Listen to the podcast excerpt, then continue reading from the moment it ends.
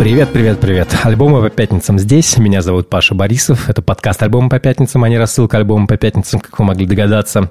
Хотя надо всегда обязательно повторить об этом. Со мной, как всегда, Лера Лазарева. Лера, привет. Привет, Паша. Лера ведет канал под названием «Канал», в котором она пишет про всякие инди-альбомы классные. Я веду канал под названием «Альбом по пятницам», в котором я просто рассказываю про музыку и всякие разные интересные вещи. Сегодня мы начнем с вопроса от нашего читателя. Вопрос такой. Скажите, пожалуйста, есть ли у вас привычка ставить каждому альбому оценку на сайте Radio Music? Скроблите ли вы музыку в Last.fm? Сколько лет? Какими плеерами вы пользуетесь сейчас на чем слушали музыку раньше? Spotify, iTunes, Windows, Media Player? Какие еще музыкальные сайты и софт вы используете для каталогизирования, прослушивания, диггинга?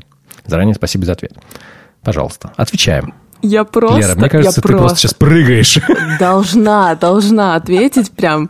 Э, я, знаешь, я когда видела эти вопросы, я такая сначала что-то там мелькнула Last.fm, мелькнула там что-то Radio Music, я такая, о, что-то интересно. Потом перечитала и такая, блин, ё-моё, это реально кому-то интересно? Типа, знаешь, вот у меня есть такая, как бы вот обычная жизнь, да, где я встречаюсь с друзьями, и там они спрашивают, типа, там, Лер, как работа, там, как дела, там, что, подкаст, да, там, э, там, а, вот видел там в канале какую-то там, что-то, не знаю, музычку какую-то, что-то. Но, знаешь, вот есть другая моя часть жизни, где э, я постоянно занимаюсь вот этими вещами, которые проскакивают в этих вопросах, и у меня ни один мой друг ни разу не спросил об этом, знаешь. Я просто представляю себе какую-то ситуацию, где я сижу с друзьями, и кто-то меня спрашивает, типа, Лер, а сколько на этой неделе, ну, там, заскроблила? Я говорю, да, вот 175 осталось там до нового рекорда. Знаешь, или там, ой, а почему ты поставила так мало вот этому альбому? Там, я говорю, да, у меня же такая система рейтингов, знаешь, я там ставлю от 70 до 90. система рейтингов?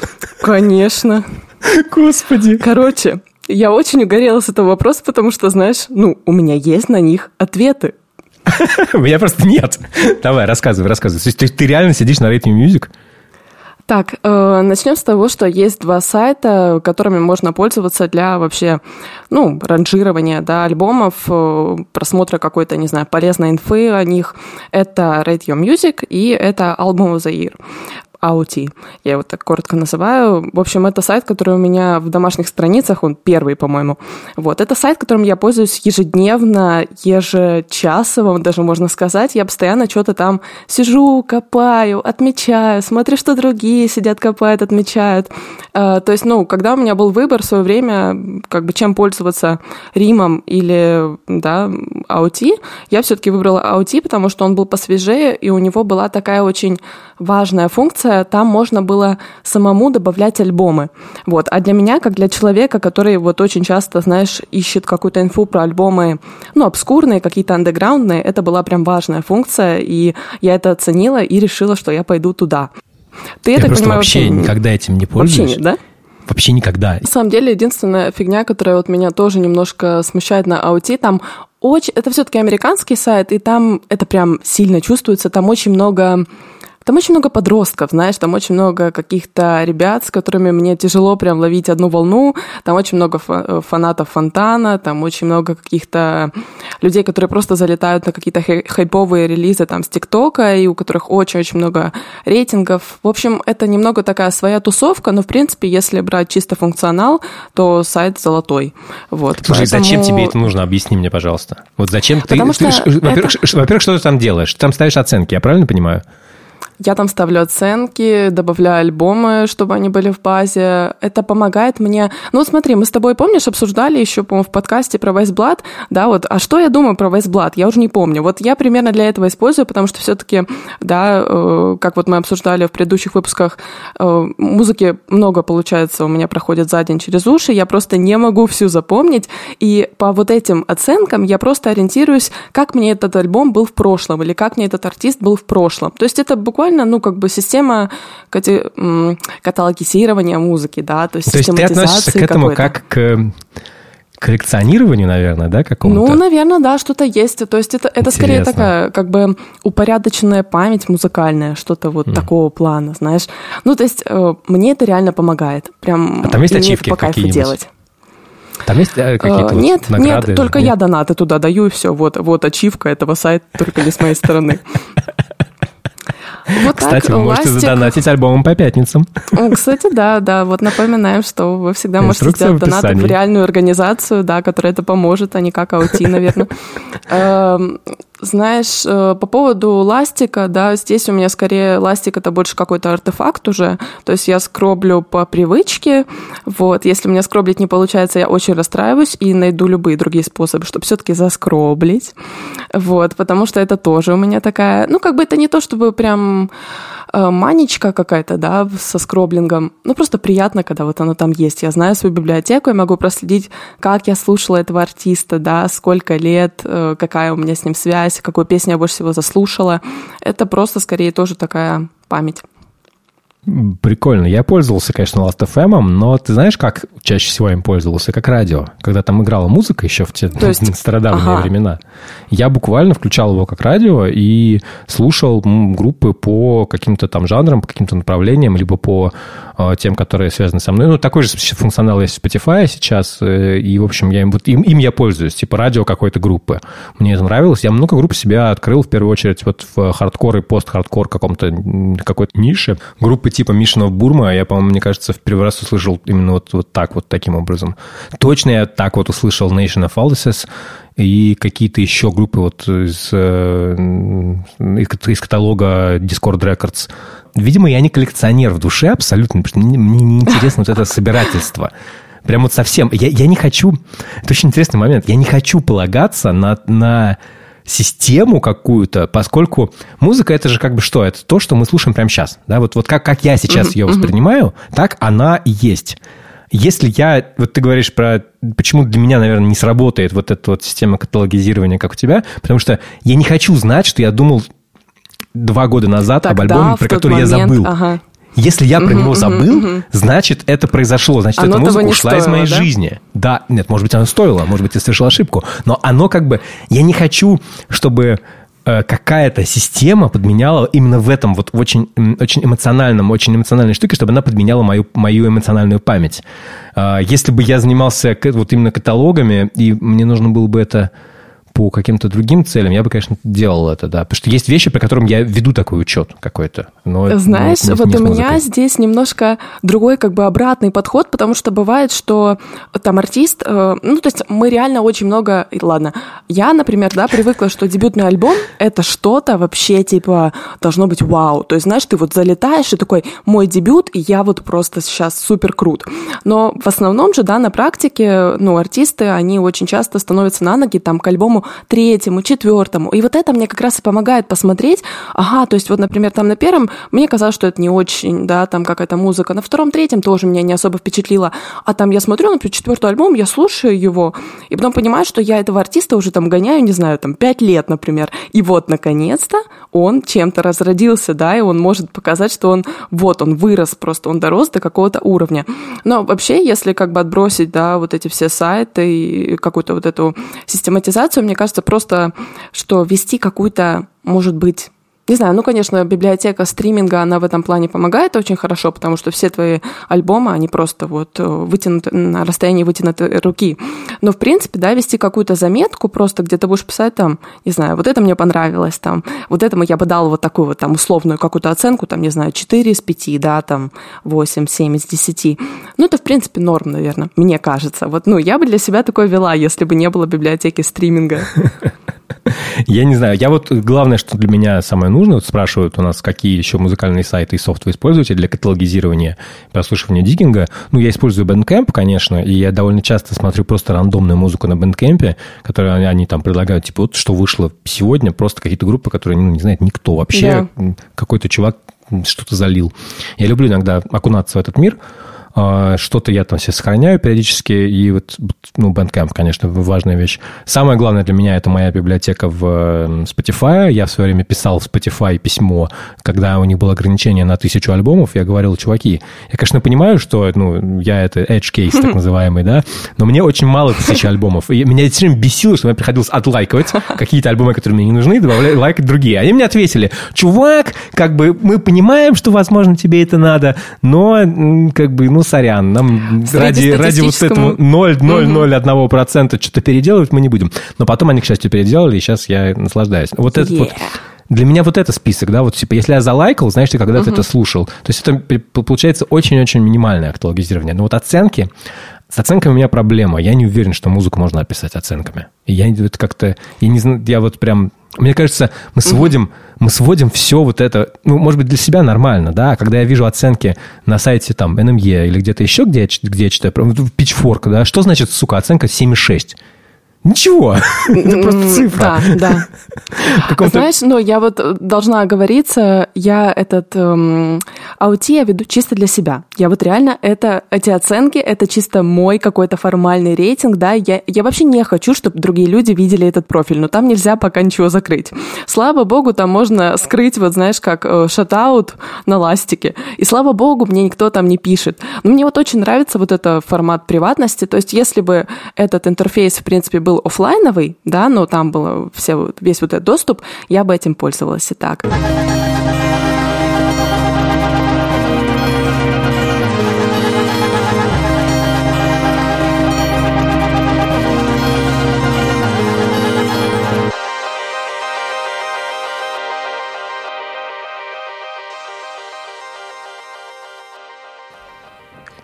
Окей, группа Fucked Up. Один из лучших альбомов, который я слышал в этом году.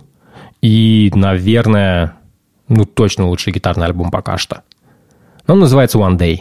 Это какой-то, не знаю, миллиардный альбом этой группы, который выпустил просто гору всего. Ты любишь вообще фактап? Слушай, не то чтобы я о них сильно много знаю, я слушала, наверное, последние там, скажем, четыре альбома. А, я знаю о них такой интересный факт, что они в свое время должны были взлететь э, каким-то треком, потому что он должен был быть э, треком в сериале Skins. Помнишь? Да, да, ну, да, да, да. Да, конечно. Ну вот. А, там была сцена, где играли Crystal Castles, и на самом деле вместо Crystal Castles там должны были играть Fact Up. Но из-за того, что они назывались Fact Up, а это был телевизионный сериал, то Channel 4 не позволил. Вот, Господи, ну и как кошмар. бы, да, где, Цензура. где сейчас, а главное, где сейчас Crystal Castles, ну, а где сейчас потому что, потому что да. Итан абьюзер. Ну и, в общем-то, э, я слушала новый альбом, но я думаю, что мы для приличия должны что-то поставить сейчас. У меня есть интересный заход про фактап. Это, я не могу сказать, что это группа, которая для меня как-то была, знаешь, основополагающей, как она была для многих моих друзей, допустим, из, э, особенно из панк-тусовки. Они такие, типа, фактап, лучшая группа на свете. У меня с фактап была простая история. Я услышал в 2008-2009 году их, собственно альбом под названием The Chemistry of Common Life. И мне очень понравилось это название. Я, в принципе, тогда как раз, наверное, у меня было довольно большой момент изучения вообще всей хардкор-музыки, всей хардкор-движухи, потому что до этого у меня было какое-то с ней столкновение там в детстве, когда я слушал, не знаю, группы Unconform и Ray, московские хардкор-группы, и что-то там, может быть, типа Minor Threat или там Circle Jerks, да, но не более. Э, мне это все нравилось, это было частью моей идентичности какой-то важной, но я не могу сказать, что я был прям хорошо понимал, не знаю, все вокруг хардкора. Году в 2008 э, я окунулся примерно в эту всю индустрию, так сказать, в эту всю сцену, наткнулся на фактап, про них много говорили. И я ну, был в шоке, потому что вот я прям поставлю ту песню, которая меня поразила, песня называется Black Albino Bones, потому что, ну, ну, не звучал хардкор тогда так. И вот это вот сочетание музыки, которая как бы сочетание духа хардкор-музыки, да, и звука совершенно не хардкорного, оно меня прям очень поразило. Поехали.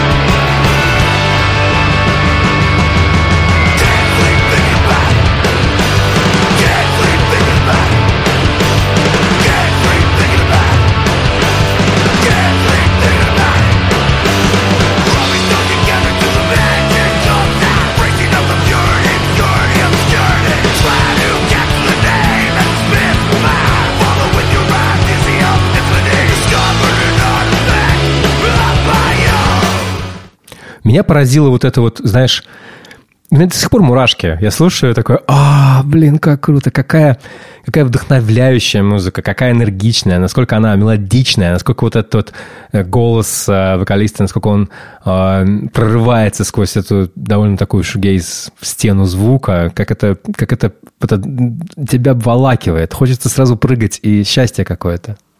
А это старая, да, песня их? Да-да-да, 2008 год.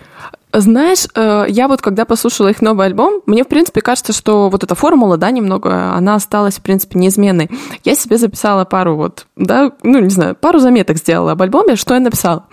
Очень быстрый темп, пост-хардкорный вокал, но при этом сама музыка не тяжелая. Это, в принципе, то, что ты сказал в самом начале, да, что вот именно вокал. Вокал очень тяжелый, да, вот он реально такой прям, ну, мясистый.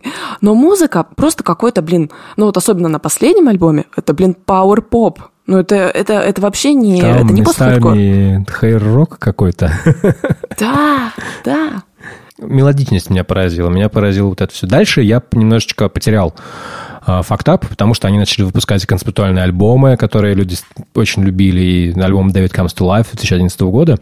Он очень хороший, он очень классный. Но он не нашел места в моем сердце, просто потому что, когда он вышел, я такой, типа, бля, концептуальные альбомы. А я как бы вырос на Smashing Pumpkins, я устал от концептуальных альбомов. Мне хватит, хватило этого всего. Я как-то тогда, я, я был гораздо более, не знаю, снобом в музыке, да, относился к ней не так как мне кажется, стоит к ней относиться. Я что-то исключал, я, я много отрицал. Я, я как-то идентифицировался в музыке через отрицание.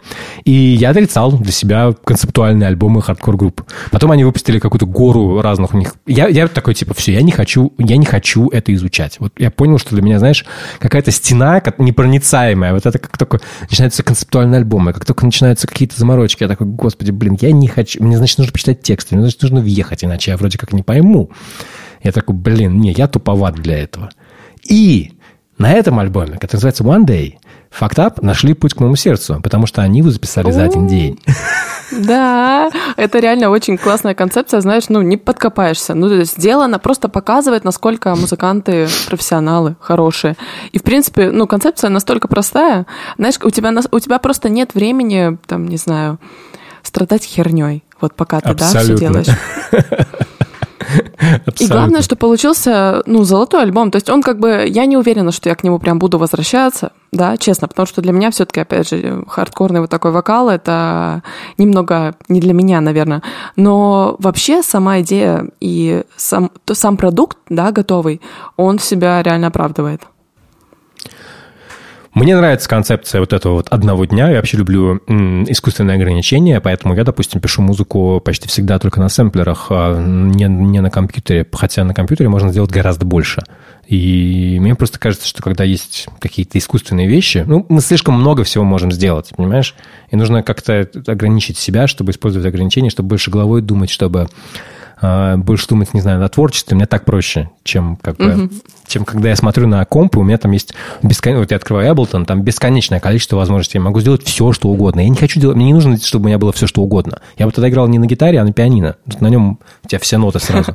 А на гитаре ты там думаешь, как это я могу что-то сделать. Вот. И здесь это ограничение мне помогло, потому что я понял, что мне не нужно относиться к а, этому альбому серьезно. Мне не нужно вслушиваться в тексты, потому что если ну, у нас речь идет о альбоме, записанном за один день, тут вряд ли можно сделать что-то что серьезное. Супер глубокое. Да, супер глубокое. И поэтому я такой, типа, окей, я могу не париться, поэтому я просто послушаю мелодии, просто послушаю хорошую музыку. Давай просто послушаем хорошую музыку. Песня Nothing's Immortal.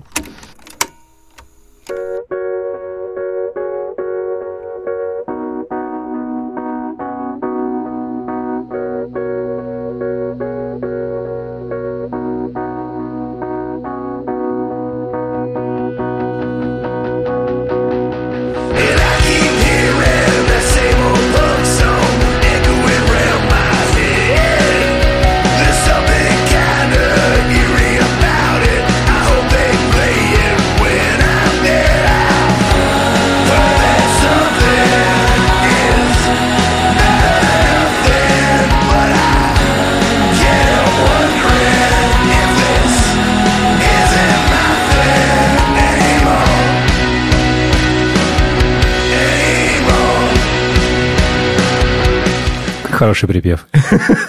Знаешь, это вот та мелодичность, о которой ты говорил, я прям представила, как вот, знаешь, в каком-то баре поет такой старик хриплый такой вот, а в группе у него играет какая-то молодежь, знаешь, потому что музыка вот настолько, да, она бодрая, она настолько милая даже, я бы сказала, вот на фоне играет, там еще какие-то звоночки, когда ты слышишь вот этот вокал хриплый, оно очень, ну, интересно звучит как минимум. Они очень забавно выглядят, потому что вокалист выглядит как Экшен Бронсон, он такой большой дядя. Вот, а ребята... Он выглядит как хардкорщик. Бородатый. Да, да, да, именно так. Он реально, мне кажется, с Бронсоном братья-близнецы. И все, а все остальные группы выглядят как молодые юные хипстеры в каких-то там рубашечках, футболочках. Да, такие типа худенькие, все маленькие. И это очень забавно, очень забавный контраст. А, и, конечно, я был на их концертах, э, и в Москве у них был когда-то довольно легендарный концерт. Э, на нем я не был, я был в других городах. И прям очень, очень, очень меня впечатляли именно концерты, потому что это, конечно, супер живая группа, в которой действительно хочется ты правильно говоришь, концерт в пабе это, наверное, лучшее, что можно представить себе, да, для них именно вот такое вот, чтобы, чтобы не было сцены, чтобы было очень потно, чтобы было очень душно, чтобы было очень громко, чтобы был не идеальный звук, но чтобы ты не понимал ни одного слова, на самом деле, из того, что они поют, но было чувство единения. Это вот то, что дает часто хардкор. И это, конечно, прям круто. Меня знаешь, поражает... Знаешь, что, что меня больше всего поражает? То, что как можно написать такое количество ну, я не знаю, этих, э, э, такое количество крутых припевов, такое количество крутых мелодий за один день. Я не знаю, я подозреваю, что у них все-таки был какой-то... Заготовки, Заготовочки да? были, да, но... Да, да, да. Черновички. Ну, явно, потому что просто, честно говоря, даже записать вот такой альбом на там сколько, на 10, по-моему, песен, альбом на 10 песен за 40 минут, просто его затрекать, да, то есть как бы ну, записать дорожки, это уже, в общем, день на самом деле. Их нужно еще отрепетировать, подготовиться. Прям вот это, это, меня, это меня впечатляет реально. А, я нашла способ, как любить группу Fact Up, но на расстоянии. А, мне очень понравилось в свое время, в общем, бывший участник, по-моему, уже а, группы, я не помню его реальное имя, его псевдоним это Янг Гуф. Угу. Вот. И, в общем-то, Ян Гуф, это, у него тоже такая немного болезнь концептуальных альбомов. У него было сначала два, Ролл 1 и Ролл 2. И вот потом вышли еще Ролл 3, по-моему, Ролл 4, или, в общем-то, похожие как-то очень альбомы. И у этого Ян Гува музыка, в принципе, очень сильно похожа на Fact Up, но при этом она вот чистейший пауэр-поп, да, вот с таким каким-то инди-поп даже оттенком, которая вот, в принципе, наверное, вот чем меня Fact Up отпугивает, наверное, вокалом. Вот там этого нет. И там это, знаешь, такая вот мелодичность, которая остается сама по себе, и ты вот, в принципе, наверное, вот это уже можно слушать, если фактап кажется чем-то сложным или тяжелым. Для меня как раз э, вся прелесть именно вот в этом контрасте, именно в этом контрасте голоса и, и, и музыки. И главная моя параллель с фактап — это группа Хаскерду, не потому, что они супер как-то похожи, да, но просто потому, что у них похож подход. Хаскерду что делали? Делали поп-музыку, играя панк-рок, пытаясь сделать э, какие-то поп-припевы в э, панке. Тогда этого особо, ну, на самом деле, делали, просто те же самые Рамонс, в общем, делали все это. Но у них получалось по-особенному, не так, как у других. Собственно говоря, потом Нирвана это делала.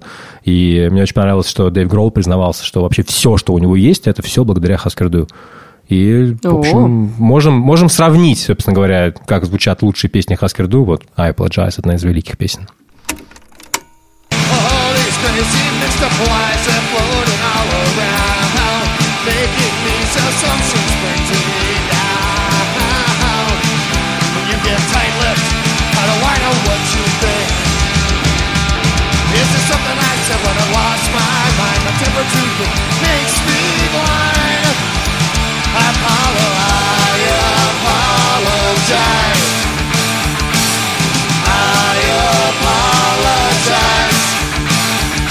Понимаешь, о чем я говорю, да? Мега похоже, очень. Прям вообще, прям, прям, да, я чувствую. Ну вот давай послушаем просто.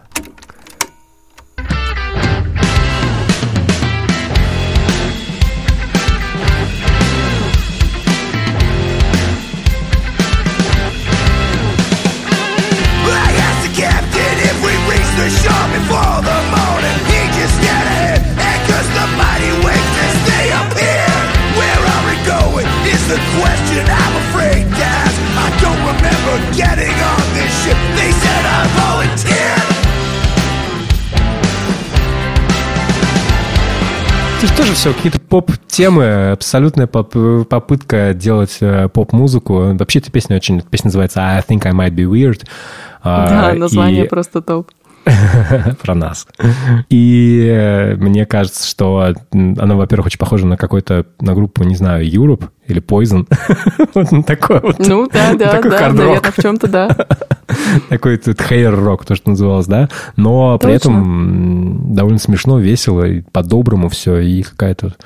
А, у меня есть ощущение вот этой волны доброты, в принципе, от, от, от Up, несмотря на название, несмотря на какую-то довольно агрессивную музыку.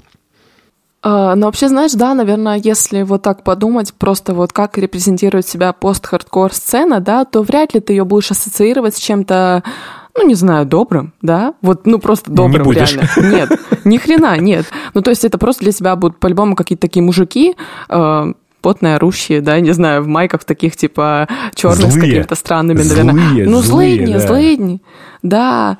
Э, Грустные, ну, мрачные, ну, все, все, везде мрак будет, да, абсолютно. Фактап не такие, точно, да. Это, наверное, их вот изюминка, если уж так на то пошло.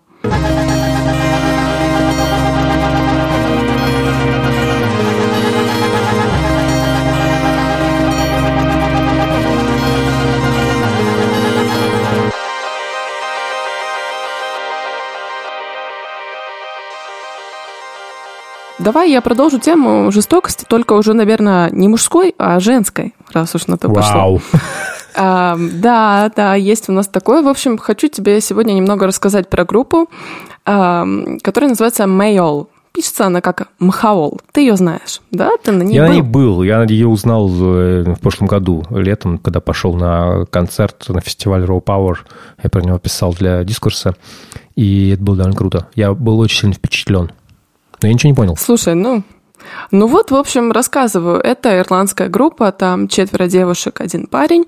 Э, вообще, да, как бы, опять же, название немного такое странное. Я сначала не понимала, Что это значит, я да? читала Хаол как-то. В общем, это мейл. Мейл, как мужчина, да? Мейл. Вот. Почему в- группа в из переводе с женщин называется вся мужчина? Да, да. Почему Гилла Бенд называется, блин, э, назывались Гилла Бенд? Почему группа Girls Band? Почему, блин, группа Girls Names, группа Girls? В общем, ладно, окей. Группа знаешь, Men, самое там все прикольное? мужики. Лера, знаешь, Ну? что самое прикольное? Прямо сейчас я сижу в футболке скейт-фирмы Girl. Паш, тогда этот вопрос чисто адресован к тебе. Да, понятно, понятно.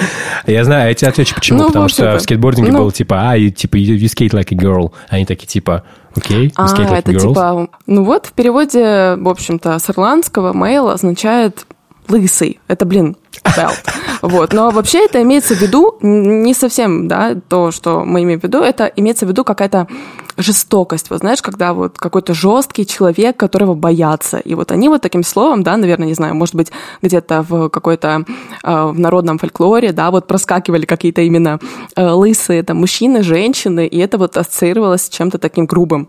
Вот, но вообще группа названа в честь э, ирландской королевы пиратов Грайн Мхаол. Мейл. Вот, Господи. поэтому это такое небольшое, небольшое предисловие, да. Вот представляешь, сколько можно было в одно просто название всего вбить? В общем-то, э, я предлагаю послушать сначала песню. Э, Первый сингл, он называется «Asking for It». А, я знаю такую песню у группы Hole.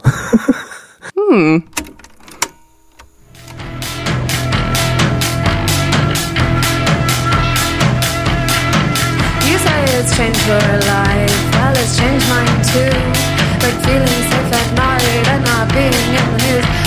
Was asking for it. Was I asking for it? How much did you drink? You do? Did you feel afraid when it was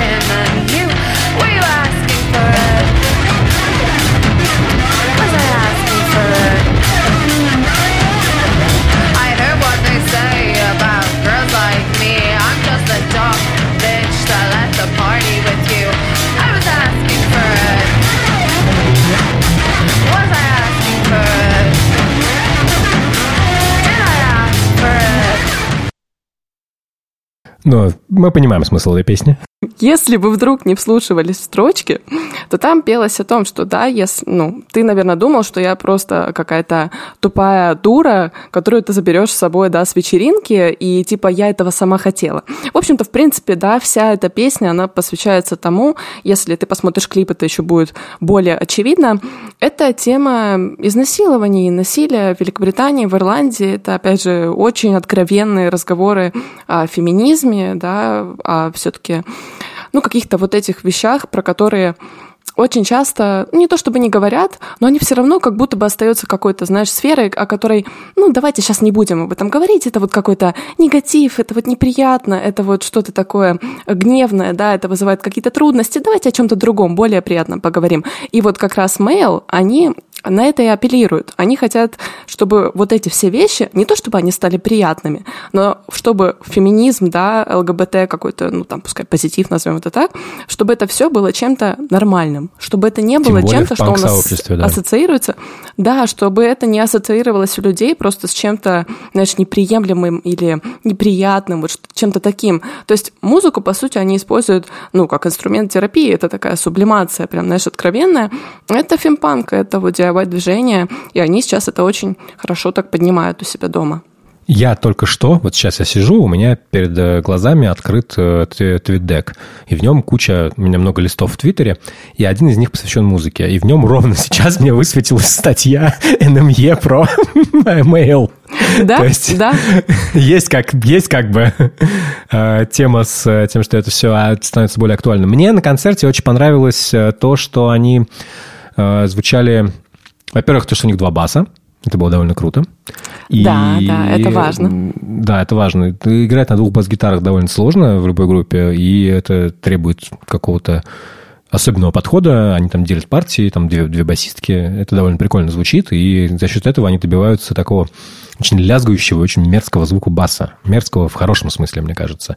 И знаешь, у меня сложилось впечатление именно от их концерта, что я присутствую не только, не просто на гиге, я присутствую на каком-то смеси стендапа и эм, на смеси очень циничного стендапа. Вот на, на Джорджа Карлина mm-hmm. или на какого-нибудь, или Дэниела Слота, да, какого-то вот такого вот комика, да, который тебе э, хочет неприятные вещи рассказать. Да, да. Ну, то есть шутки такие, они вроде как... Эм, это все вроде как подается, да, с какой-то не то чтобы даже иронией или сарказмом, но ты понимаешь, что здесь настолько все это глубоко, что тут как бы на самом деле смеяться-то как бы и не на чем. Э, Жесткий меня, знаешь, сарказм, да. Жесткий, жесткий, черный какой-то сарказм. И ну вот да, мы с тобой, в принципе, ну, уже примерно так поняли, да, о чем вообще поет группа Mail. А, звук, я не знаю, если ты это услышала или нет. А, я это услышала сразу, наверное, я переслушала Гела Бенд в том году. Продюсером а, нового альбома, да, не всех песен, кажется, а нескольких песен группы Майол. У них, кстати, новый дебютный альбом выйдет 3 февраля. Обязательно запишите себе, поставьте оценку на сайте RYM, AOTY, или запишите, занесите в заметку.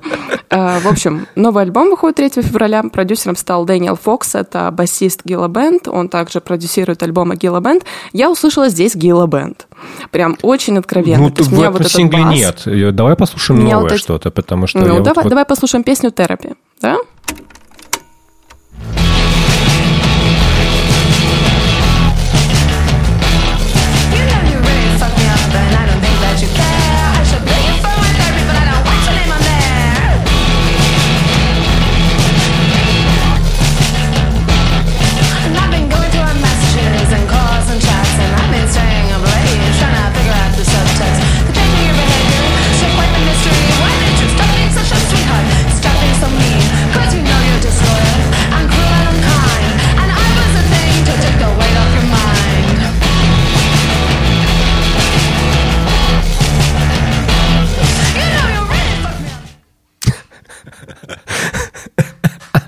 Песня тексты, про то, что ты, козел, должен заплатить за мою терапию. Ну, знаешь, там э, потрясающие просто, там потрясающие будут э, песни, насколько я понимаю, вот в новом альбоме там будет песня, которая называется «Период секс», про секс во время месячных. И про то, что это может доставлять реальное удовольствие. Ты представляешь просто, как вот можно было интересно? Вот мне, просто интересно послушать, я хочу это послушать.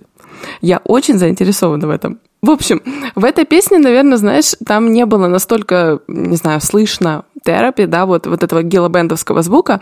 Но я тебе просто хочу показать. Я вообще, в принципе, когда, наверное, услышала вот эти синглы Mail, я для себя вот как-то поняла, насколько вообще гилобенд сильно повлияли на вот какое-то, не знаю, новое поколение музыкантов. Мы вот с тобой говорили, что, да, Фордес DC, по-моему, вдохновлялись.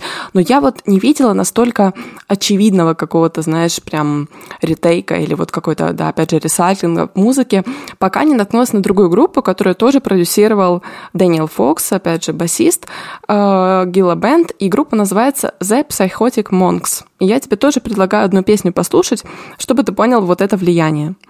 Песня называется «Пост-пост». Мета-мета.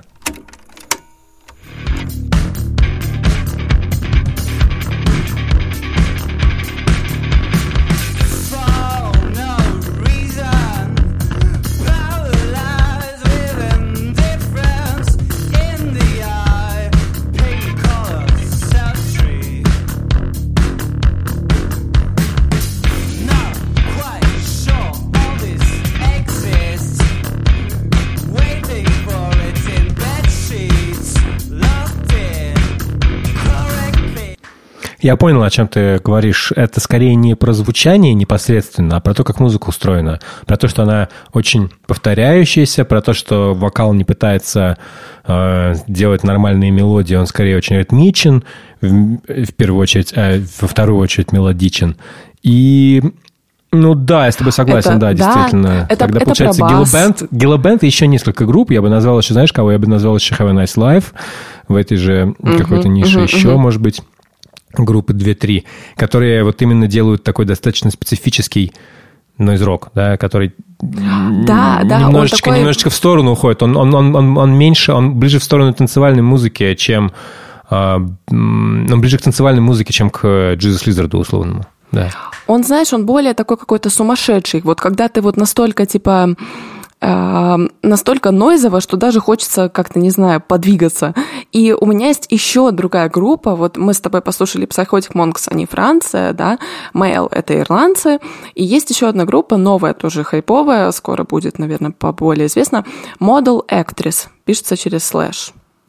Актриз. Предлагаю поставить песню Crossing Guard. as close as I can take.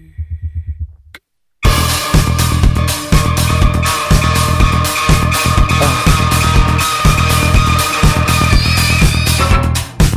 And the colors are smeared, turning breath into frost. As the ground falls in to a pillar of smoke. At the crossing of God's relay. There's no hands left to take, grab me by the teeth and whisper it to me. Yeah, keep saying you don't, you don't, you don't, you don't have to submit, submit, submit, submit yourself to it, linen. Автоподписка. Все, подписываю, буду слушать. Да? Очень нравится. Yeah. А откуда Скажи, они? как это прикольно. Бруклин. Бруклин? А, мне кажется, вот э, по акценту, знаешь, он такой более, более понятный немного язык, не такой четкий, вот знаешь, он такой развязный чуть-чуть. Но вот эти вот Ты знаешь, для мелодии, меня вот этот... американский английский гораздо менее понятный, чем британский, а, и чем Реально? даже ирландский. Да, ну я, Да, я слишком, слишком здесь живу. мягкий, наверное. А, слова в кашу сливаются. У меня, я не слышу различия между ними, потому что я настолько привык фокусироваться на вот этих вот Are you alright? Water. Water.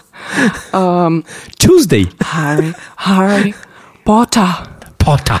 Эм, Да. В общем-то, Hermione я, я, в Granger. принципе... Я, в принципе, когда вот, да, э, послушала Mail, послушала Psychotic Monks, послушала Model Actress, я думаю, блин, они все с разных стран, но, в принципе, вот что-то у них есть объединяющее, да, вот это вот э, бас, вот этот прямолинейный, вот эта бочка просто бухающая, да, вот, вот этот шквал просто музыки, вот этот шквал звука, который особенно у Model Actress прям вываливается на тебя. И в какой-то момент я такая думаю, блин, ну вот мне это настолько сильно напоминает Гилла Бенд, я понимаю, что в стольких проектах замешан Дэн Фокс, я думаю, ну вот это влияние, это, конечно, да. А потом я узнаю такой интересный факт, что группа Mail существует с 2014 года. Они начали играть, у них, да, они продвигали все вот тоже фемпанк, вот феминизм, активно там защищали ЛГБТ комьюнити. В общем-то, у них были определенные цели, они собирали группу, они хотели очень показать, что, в принципе, девушки на сцене тоже могут играть хорошо, не хуже, чем ребятки, да, пацаны. Но потом они все разъехались в какой-то момент, и, ну, кто-то остался там в Дублине, кто-то уехал в, Бе- в Белфаст, кто-то в Лондон, кто-то в Нью-Йорк. И, в принципе, один, э, одна девушка, она осталась, и эта продюсерка, в общем-то, я так понимаю, это девушка, которая совершила трансгендерный переход, это ее зовут Джейми Хайланд. И что ты думаешь? Оказывается, эта девушка, она инженерила, мастерила, да, ну, дебютный альбом Гилла Бенд, и он называется Holding Hands with Jamie. И как ты думаешь, что за Джейми? Представ- Представляешь, насколько это, блин, глубоко. То есть я думала, что Гилла Бенд повлияли на Майол, а это Майол повлияли на Гилла Бенд. Ты просто... У меня просто blow my mind просто произошел. Я, Я прям- просто сейчас, как я, как в меме, чувак, который схеме рисует, такой... Я просто офигела, вот реально. Ну, то есть это, я думаю, это реально правда. То есть вот ты ведешь все это, что думаешь, что это одно влияние, а там все настолько замешано, что Это- да, это не влияние, так это круто в тусовка. музыке находить такие штуки. Я просто это обожаю. Вот когда ты докапываешься до какой-то такой, не знаю, сути, у тебя просто случается переворот. Поэтому обязательно послушайте новый альбом Майол, который выйдет 3 февраля. А я напишу Psychotic про Monks него тоже у себя. послушать. Да, у себя точно. Я думаю, ты тоже себя напишешь, потому что это группа, за которой я слежу, которую я, по крайней мере, точно буду слушать. А, И вам советую. Пошли дальше.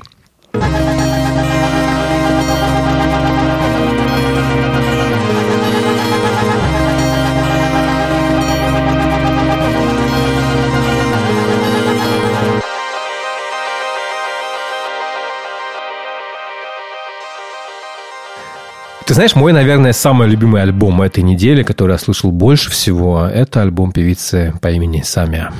Я просто в восторге. И я сейчас начнем просто с музыки. Послушайте эту песню. And when you get passive, I like to imagine you listening to worship songs on your iPod. I've never been this bad. Can I tell you something?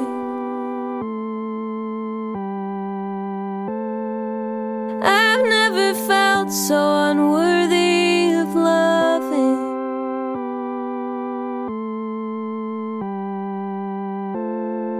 I hope you marry the girl from your hometown, and I'll fucking kill her, and I'll fucking freak out.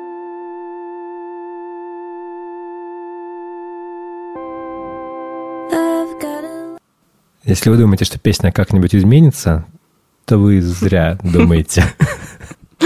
то вы сильно ошибаетесь. Она, она странная.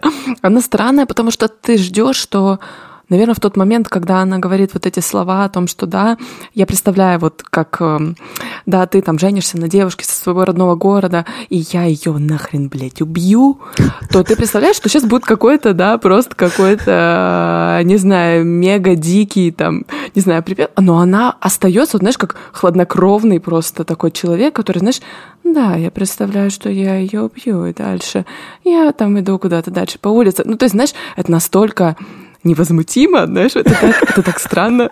Это, это прям вообще, ну, то есть ты ждешь, что там какой-то, может быть, панк развития будет, а она все ведет по прямой. Вот это просто такой фолк с автотюном. Ну, там нет автотюна, come on. Нет автотюна, да ты что, Ну, там автотюна дофига. Да не, не, я не слышу автотюна, не, нет автотюна. Либо это очень... А в других песнях? Думаешь, это настолько прям чисто? Да, да, не, она просто очень хорошо поет, да. да, да. Я не видел ее живьем, к сожалению, очень хотел бы. Потому что там выступала на разогреве у кого-то, кто мне был не очень интересен, я не пошел. А, ну, я писал про ее первый альбом, это ее второй альбом. И 26, она из э, Лос-Анджелеса, она абсолютно nepo baby. Она дочь э, двух не очень известных актеров, ну, таких, знаешь, умеренно известных актеров второго плана, которые живут в Лос-Анджелесе. Но эти люди, которые умеренно известные актеры второго плана, живут лучше, чем 99,9% населения остальной зем- Земли. Поэтому она как бы... Сейчас всем много, принято много шутить про Nepo Babies. Она абсолютно понимает, что она Nepo Baby, и она этого не стесняется. Она говорит, ну, я такая, а что мне делать? У меня поддерживающая семья. Я всю жизнь, типа, с детства там угорала по музыке, по мюзиклам, по каким-то. Родители меня поддерживали. Потом в 15 она уехала в Нью-Йорк жить одна.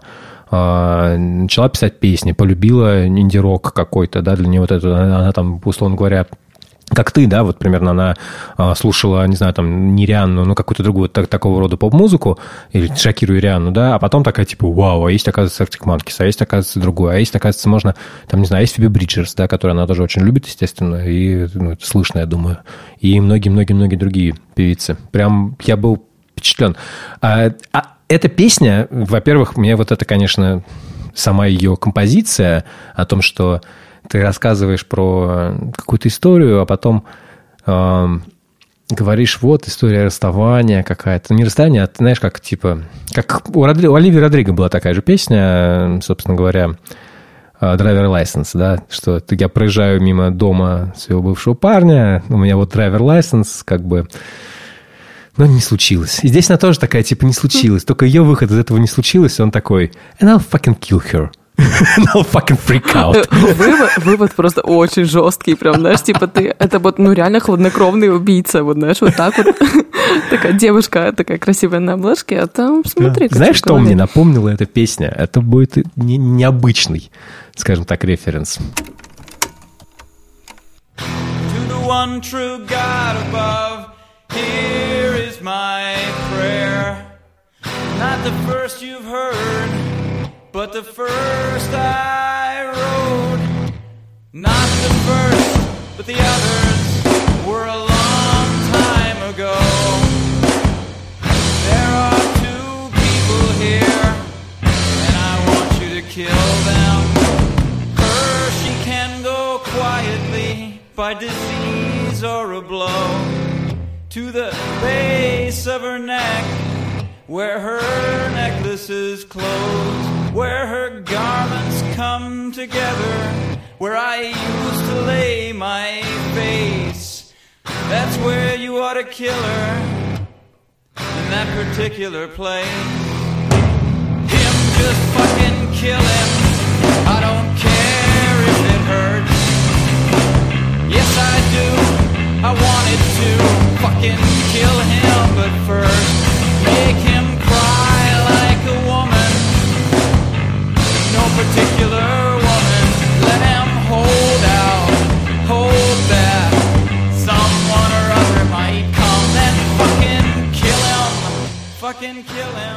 Стив Альбини, Шилак, Prayer to God. Угар. Угар. Блин, э, мне очень нравится, знаешь, я прям сразу представляю эту ситуацию, где вот это поет парень, и где он видит свою бывшую девушку с новым парнем, и он говорит, ее, ее можно медленно, да, оставляй там, типа, ничего страшного. Его просто заруби сразу, чтобы он страдал, да, чтобы он плакал, как, чтобы он плакал, как, я не знаю, да, там, э, как в своей мамочке в плечико, да, вот, ну, то есть буквально это так странно, это, опять же, невозмутимо настолько поется. Мне нравится, что ты показал именно группу «Шелак», потому что Майол, по-моему, разогревали «Шелак», или они с ними были в туре. Мне нравится, что у нас пересекаются, бывает, знаешь, как-то вот ты абсолютно что-то не, не планируешь, и потом как-то оно все сходится. Интересно. Вот мне очень интересен подход и Самия, и Стив Альбини. Оба говорили, когда говорят про эти песни, говорят, что это, это не я так думаю. Это не, моим, не мое мнение. Я так не думаю. Это э, иллюстрация к тому, каким бывает гнев в, от, расстав- в отношениях, да, каким токсичным он бывает. Альбини, когда поет эту песню, он говорит, типа, чуваки, это как бы не нужно ее ну, дословно воспринимать. Это, это, это, это иллюстрация про то, каким быть не надо. И э, Самия тоже про это говорит в интервью. Она говорит, что, типа, это не то, что я так хочу сделать, это как бы нет. У меня таких мыслей не было, у меня такого не было, в принципе, но это бывает. И это повод для того, чтобы посмотреть... Если ты чувствуешь очень сильную какую-то связь с такой песней, а, задумайся. Может быть, ты так думаешь тоже. Может быть, ты себя так ведешь. Может быть, не просто так это. И это такое зеркало, которое может быть неприятным зеркалом очень. Знаешь, вот э, правильно же говорят, наверное, лучше какие-то ситуации просто проиграть в своей голове и на этом закрыть вопрос, да, то есть вот как бы ты это все проиграл, у тебя больше не будет никогда этой реальной ситуации. Ты вот закрыл, ты посмотрел, как это может развиться, то есть это не уйдет ни в какой реально плохой конец, скажем так. То есть вот Да. оно все отыгралось, ты с этим закончил, и ты больше к этому не возвращаешься. Собственно говоря, здесь связь между эти- этими двумя песнями еще в том, как э, устроена их композиция. Они очень монотонны обе, они очень э, просто написаны, они подчеркнуто просто написаны. В них нет ничего особенного, ничего такого, ни- никакой сложной, не знаю, звука. Просто вот, вперед, как есть. Ну, у Аль- у Альбини это более прямолинейно, конечно. Но это сила, конечно, прям. Но сами более богата на, как бы, на музыку за пределами этой песни. Например, есть у нее песня Mad at Me, которая звучит буквально как Fred Again. Послушай. Couldn't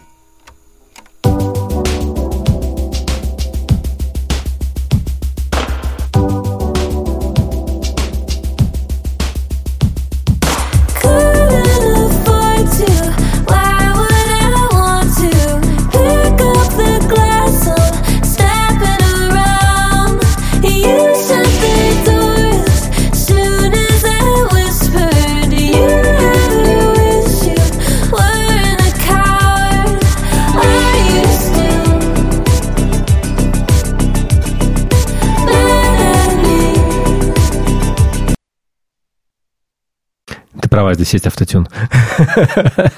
Знаешь, знаешь, почему меня, э, знаешь, почему меня это как бы вот, почему мне так бросилось в глаза? Вот есть вот эта песня "Breeze and Song". Я ее слушала как сингл, и я от концовки немножко офигела, потому что я не ожидала такого развития. Вот буквально последние, может, секунд 15.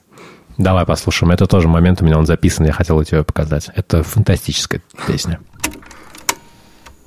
ask about something, so I tried to tell him, mostly from your side. And then I stopped breathing, so we did an exercise, four and six out. Samuel, why would it matter what happened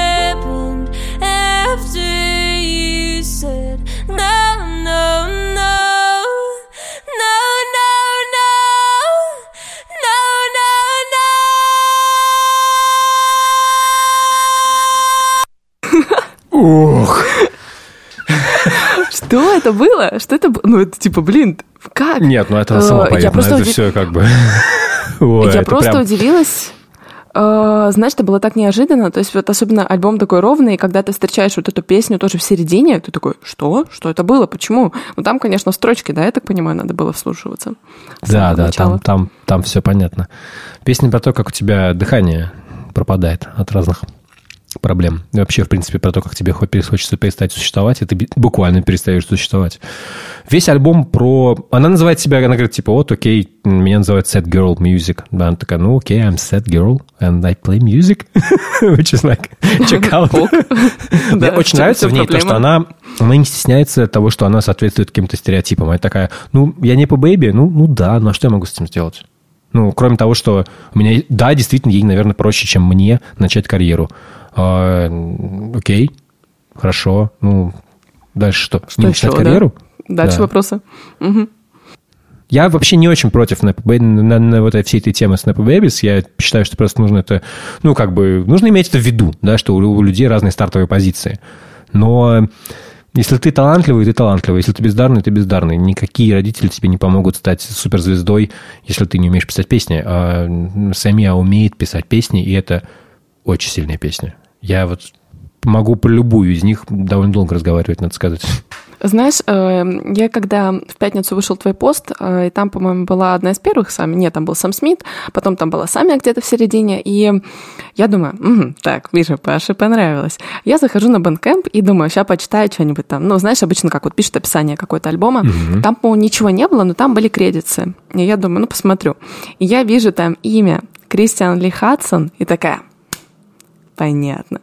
Это, короче, Кристиан Ли Хадсон — это человек, который пишет очень много песен с Фиби Бриджерс. Да, это, да, это чувак, это, это, это, это продюсер сам. Фиби, Ну, да. то есть, знаешь, я, я прям услышала вот этот вот какой-то вайб, не то чтобы даже бриджерский, но вот что-то есть в этом такое вот, знаешь, какой-то проникновенный фолк, наверное, может быть, что-то такого плана. И я когда вот, знаешь, вот эти имена, они так помогают тебе как будто бы э, понять вот этот курс, да, вот что это может тебе понравиться, вот судя по вот этому критерию, как будто бы. Э, Я не скажу, что мне прям этот альбом сильно зашел. Он показался мне, знаешь, я очень удивилась, что он вышел на лейбле Grand Jury. Это такой, ну, не прям большой инди-лейбл. Там, наверное, в целом в ростере групп может, 10. И я бы не сказала, что они все там какие-то супер крупные. Это такой, там есть девичий фолк, там есть такой фолк, наоборот, а, мальчиков, да, какой-то немножко грустный. И сами туда, в принципе, хорошо вписывается, но мне почему-то кажется, что она настолько имеет богатый потенциал стать именно поп-фолк-поп звездой, знаешь, что у нее потом, ну, гранжури это просто такая вот взлетная площадочка сейчас была. А мне кажется, она будет как э, Arctic Monkeys для Домино или э, какие-то другие артисты. Об этом Она я тоже подумала, когда увидела да, она будет имя. локомотивом для Мгм. этого э, лейбла. И э, я тоже читал про это, что она сознательно выпускается на маленьком лейбле и не хочет никуда идти, потому что это независимость, это возможность сделать то, что она хочет, возможность контролировать свой продукт э, гораздо больше, чем если ты, когда ты, не знаю, там, э, когда ты... Без на- давления, да? на Мгм. очень- да, да, да, да. У тебя нету такой необходимости прям типа зарабатывать обязательно, иначе ничего не получится. И ты можешь совершенно спокойно записать песню, в которой э, вот, как, вот это вот первая, которую мы слушали, Kill Her Freak Out, да, в которой пять минут ничего не меняется, ничего не происходит, в которой нет толком, там есть рефрен, но нету ярко выраженных припевов, одна и та же гармония, все, ну, ни барабанов, ничего. Ну, это такое, знаешь, это сложно убедить лейбл, который ему нужны только деньги или что-то такое. А здесь люди, в общем, и людей устраивает то, что у него миллион слушателей в месяц, это на самом деле не так много. Ты знаешь, а я влюбился прям. Вот я, я, я влюбился в этот альбом, он мне очень понравился, я его очень много слушал.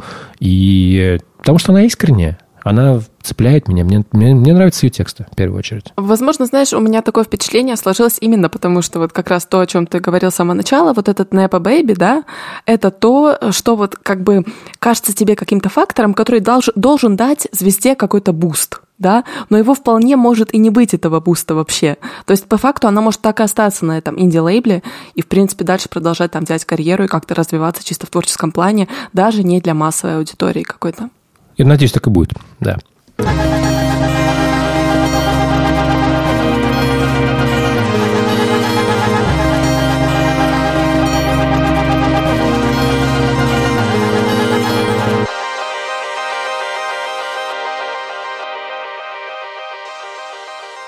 Самая любимая моя рубрика лично в нашем подкасте. Лера, может, у тебя тоже любимая есть рубрика в подкасте? Но моя вот эта. Это, это, это голосовухи от читателей. Нам написал наш замечательный читатель Егор. Егор, спасибо тебе. А, И прислал довольно большой войс, в котором он рассказывает всякие интересные вещи. Давай послушаем его. Привет авторам подкаста «Альбом по пятницам». Спасибо вам большое за подкаст. В начале января я его открыл, и теперь просто слушаю взахлеб все выпуски. Меня зовут Егор, и я бы хотел рассказать вам про группу «Утро над Вавилоном» из той же самой тусовки, что и группа, которую вам уже ставили слушатели, «Соломенные еноты». Собственно, в «Утре над Вавилоном» как раз-таки пела гитаристка «Соломенных енотов» Арина Строганова, а тексты, как я понимаю, писал Борис Усов. У группы всего один альбом «Заповедник», и это такой идеальный альбом в моем представлении. В нем нет каких-то явно выделяющихся хитов, которые ты именно ждешь, не дождешься, пока другие песни играют, но при этом в нем нет и слабых песен, которые хотелось бы пропустить. На протяжении всего альбома держится планка, и он весь является одним цельным произведением. Альбом пронизан ощущением того, что жизнь поменялась, уже давно на самом деле, потому что альбом 97 -го года. Но лирическая героиня совершенно не может найти себе место в этом новом мире. И хотя их ситуация совершенно мне не близка, у меня этот альбом стал еще больше отзываться в прошлом году, потому что я думаю, у многих из нас жизнь кардинально поменялась из-за войны, и в новом мире не ясно, кто ты. Наиболее ярко это чувство и одиночество выражены в песне, которая, собственно, называется «Утро над Вавилоном». Конечно, я хотел бы поставить вам сразу весь альбом, но если выбирать одну песню, то я бы взял последнюю пятилетку. И само название пропитано вот этим абсурдом. На дворе 1997 год. Какие пятилетки? Это, знаете, как люди, которые спустя 30 лет после развала Советского Союза все еще по привычке Петербург называют Ленинградом. Ну и как поет Арина, мне не хочется быть прекрасной, если гибнет весь мир красивый. Если разрешите, хотел бы рассказать еще про одну группу, которая называется «Космос на потолке». Не разрешим. Потому что про космос на потолке мы уже и разговаривали, и сколько можно. Крутой voice, очень интересная тема, и я как большой поклонник вообще формейшена и всего, всей этой вот, вот, вот тусовки вокруг соломенных енотов. Мне все это очень интересно. И э, Егор правильно подмечивает какие-то моменты про вот это вот ощущение распада какого-то привычного режима жизни. Но мне кажется, пятилетки в 97 году не казались чем-то таким далеким, по крайней мере, мне. Я все-таки... Сколько мне было в 97-м? Тебе сколько было в 97-м? Два? Три? Мне два года. года. Да. Мне в 97-м было... Так, Мы что можем, для тебя можем еще пятилетки были? посчитать, возможно, возможно, еще меньше двух, лет. А, Для меня пятилетки — это что-то из учебника по истории, да, и плановой экономики. А, Ну, на самом вот- деле, для меня вот. тоже. Ну, то они есть- просто были ближе. Как-то про это шутили в 97-м. И Я помню про... А дело в том, что вся тусовка вот этого формейшена, они люди, которые не очень-то приняли распад Советского Союза. Им не нравился новый, новый образ жизни. Им не нравилась новая жизнь. Вот это, знаешь, вот это мне тоже бросилось э, в глаза после этого рассказа, да, о том, что я вот пытаюсь сопоставить факты. 97-й, то есть уже, да, там сколько, а, сколько лет распался, э, господи, Советский Союз, и, в принципе, да, уже люди начинают как-то жить новой жизнью, но, видимо, настолько вот глобальное событие, да, что ты просто не можешь как бы ты не можешь вот, эм, не знаю, увидеть, что же вообще такого изменилось, да, и неужели нас ждет реально какое-то, может быть, светлое будущее, которое все так вокруг рисовали. Нет, не ждет. Не, не ждешь, не ждешь. При этом вот сейчас, да, вот мы с 2023 просто вот, не знаю, последние там пять лет оборачиваемся на вот начало нулевых, и я вот думаю лично, как, наверное, было офигенно жить в это время, когда была такая свобода, знаешь, когда люди могли вот, ну, когда экономика росла, знаешь, вот, ну, я, я почему-то думаю про это время, думаю, «М, так лет на пять бы чуть пораньше родиться, и было бы, наверное, Ага, я, интереснее. я всегда так думал.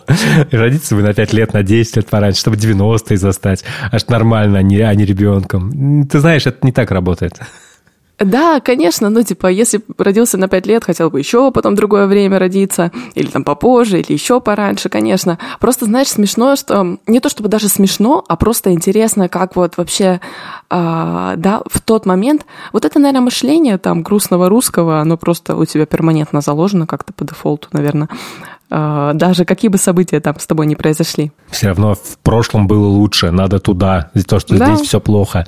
Я не могу сказать, что вот то время, о котором ты говоришь, начало нулевых, оно было каким-то супер классным. Где-то было.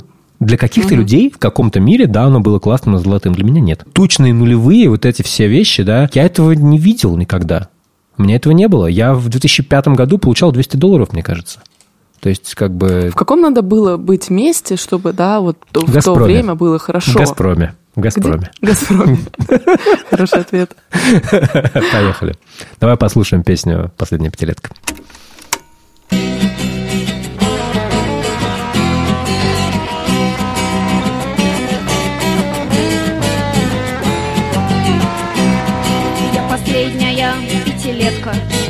Уходящего в прошлое века. Подо мной прогибается ветка. Но я прыгаю, словно белка. Негодует людское племя. И дрожат под ногой трамплины Ухмыляющееся время Уплывающее в глубины. Скоро время станет другое. Собьется в пути дорога, и немногим хватит покоя за чертой небесных чертогов. И никто не скажет здравствуй, и никто не крикнет стой. Так растили со мною холод, растили со мною холод остывающей планеты золотой. Как тебя? Настолько, знаешь, минималистичный звук. Я вот все время думаю о том, насколько детский звонкий голос, насколько, в принципе, да, вот там, что гитара у нас играет, есть огромный сильнейший реверб, который, который даже не какая-то студийная надстройка, да, это просто запись такая, я так понимаю. Не-не-не, это студийная просто фиговый. А, это их, их фишка, понятно. Да-да-да, там э, как А. раз естественным образом такой реверб не, не- очень сложно добиться, потому что он прям, там буквально каждое слово вот по одному разу повторяется. И очень четко, очень громкое повторение э, первое. Но это прям текстоцентричная вот музыка, да, о чем мы часто с тобой как бы говорим. И вот эти строчки, да, раздели со мной холод, планета остывает, да, вот планеты, это ощущение, да, это- ощущение того, да, что вот, э, ну все, уже как бы тепло кончается, уже не будет вот этого. Ну, это какая-то вечная ностальгия, наверное, да, что-то такое, а, какая-то вечная меланхолия, вот.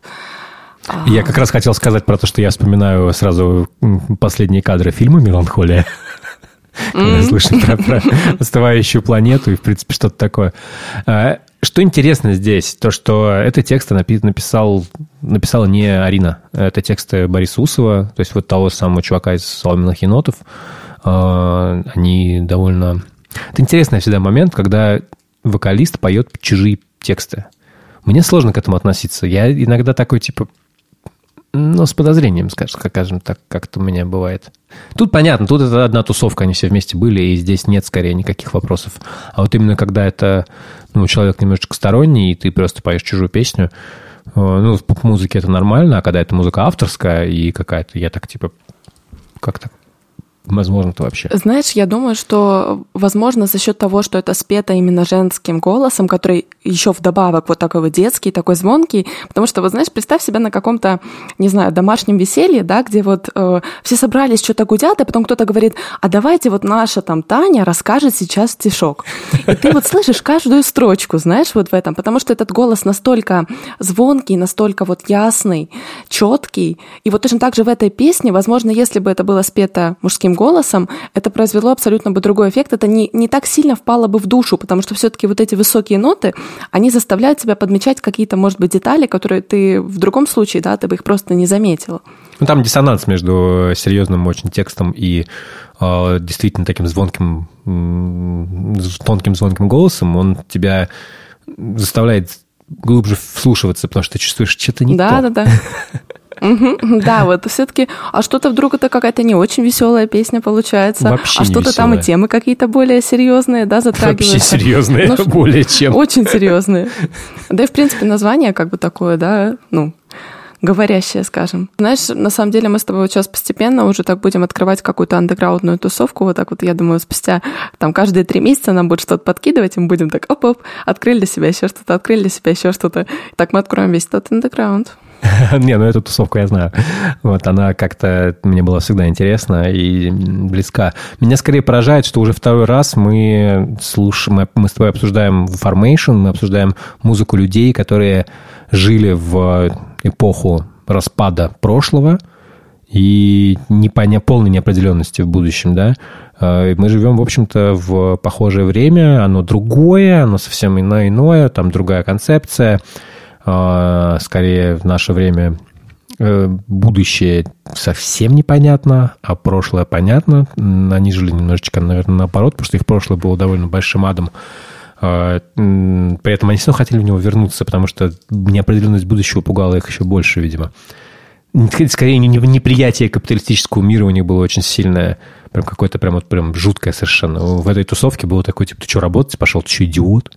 Ну, работать пошел? Ну, хорошо, ну, пойдем пропьем все, то, что ты заработал. Да, это единственный был вариант. А так?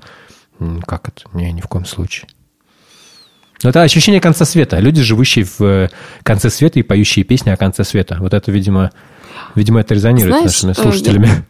Я хочу, я хочу верить, что мы сейчас находимся в том моменте, как вот утро над Вавилоном находились в 97 году, когда им, когда им казалось, что вот впереди ничего нет, и вот нам, может быть, возможно, так же, да, кажется, а все-таки потом какой-то расцвет он настанет, наверное, все-таки что-то наладится. Хочется, ну, иметь какую-то надежду, я не знаю. Да ты знаешь, вот ты так смотришь с, с- с исторической перспективы, и, в общем-то, их время было наиболее свободным. 97 год был гораздо более свободным, чем все, что было потом. Вот это Вот поразительно. это и странно, знаешь, э, что ты даже, возможно, не осознаешь вот этого в этот момент конкретный, а когда становится хуже, ты думаешь, а, тогда-то было хорошо, да? Да, это знаешь, как сейчас ковид. Как- мы сейчас вспоминаем ковид с ностальгией. Да, да, да. Я не знаю, сколько у «Утро над Вавилоном» альбомов и какой-то по счету, но если у них были следующие... э, Это one-off проект, э, просто в котором, в котором пе- пела подруга Усова, и все, не больше. Если хочешь, почитай э, книжку «Песни в пустоту», которая сейчас выложена везде, где можно Ее можно найти в интернете. Ее выложили бесплатно ее Бесплатно. авторы Илья Зинин и Александр Горбачев. Эта книжка очень крутая, и Максим Зинкевич помогал ее делать. А, Всем мои хорошие товарищи, и большой им респект. В ней в том числе рассказывается про соломенных енотов. Или если вам супер интересно про всю эту тусовку, то есть отдельная книжка, посвященная им, называется «Formation» Феликса Сандалова, тоже совершенно невероятная. Прям это вербатим книжки, они похожи на «Прошу, убей меня», в таком же принципе построены. И они довольно хорошо рассказывают про очень разные тусовки музыкальные, которые, ну, про которые мы не все знали, мы их не застали, потому что вот эту вот музыку слушали, ну, 100-200 человек буквально, может быть, тысяча максимум. That's it. Это очень не, не рассказанная история в то время. Ее в то время слушали в разы меньше, в сотни раз меньше людей, чем слушают сейчас. Это тоже удивительно. Спасибо, Егор, большое за вопрос. И за то, что образовываете нас. Да, это точно, это точно. Вот так познаем Я- потихонечку. Да, потому что я утром на Вавилоном последний раз слушал, мне кажется, году в 2005 Вот давно. Я на кассете, раз точно, точно на кассете. Мне было сегодня лет, когда я что-то узнал. Спасибо, что слушали нас. Слушайте нас дальше, мы обязательно будем записываться дальше. Поддерживайте нас. Пишите нам в анкету, пишите нам вопросы. Если у вас есть возможность и желание, вы можете всегда знаете, как поддержать нас донатами. Это нам очень помогает и мотивирует. Кстати, А мы как будем раз, продолжать как раз пришлю тебе денежку вас. скоро. О, спасибо, спасибо большое. Очень Да, радует, что музыка у все еще нас что дает. э, в самом начале февраля выходит пост только для подписчиков. Это видео, в котором О. мы в зуме О. рассказываем с Лерой, э, что нам, что интересного мы прочитали или услышали. Я там рассказываю про книжку, а Лера рассказывает про музыку. Это довольно... И мы там Хороший на контент. видео. Мы там на На видео. видео, Это да, же вы вообще увидеть. просто контент. Да. Я, кстати, думаю, что как-нибудь я его выложу, но не скоро в открытый доступ. Ну так, да, Пока только для дорогих подписчиков. И огромное им спасибо дорогим подписчикам, дорогим донатерам. Все, давайте прощаться. Я, пожалуй, пойду заниматься своими делами. Лера, думаю, у тебя тоже чем заняться, кроме того, чтобы сидеть перед микрофоном Работой. в этот... В этот... Работа. Романтика. Это мне тоже, кстати, Ну. надо. Спасибо, что читаете. Пока. Пока. Пока. Пока, пока-пока, пока, пока.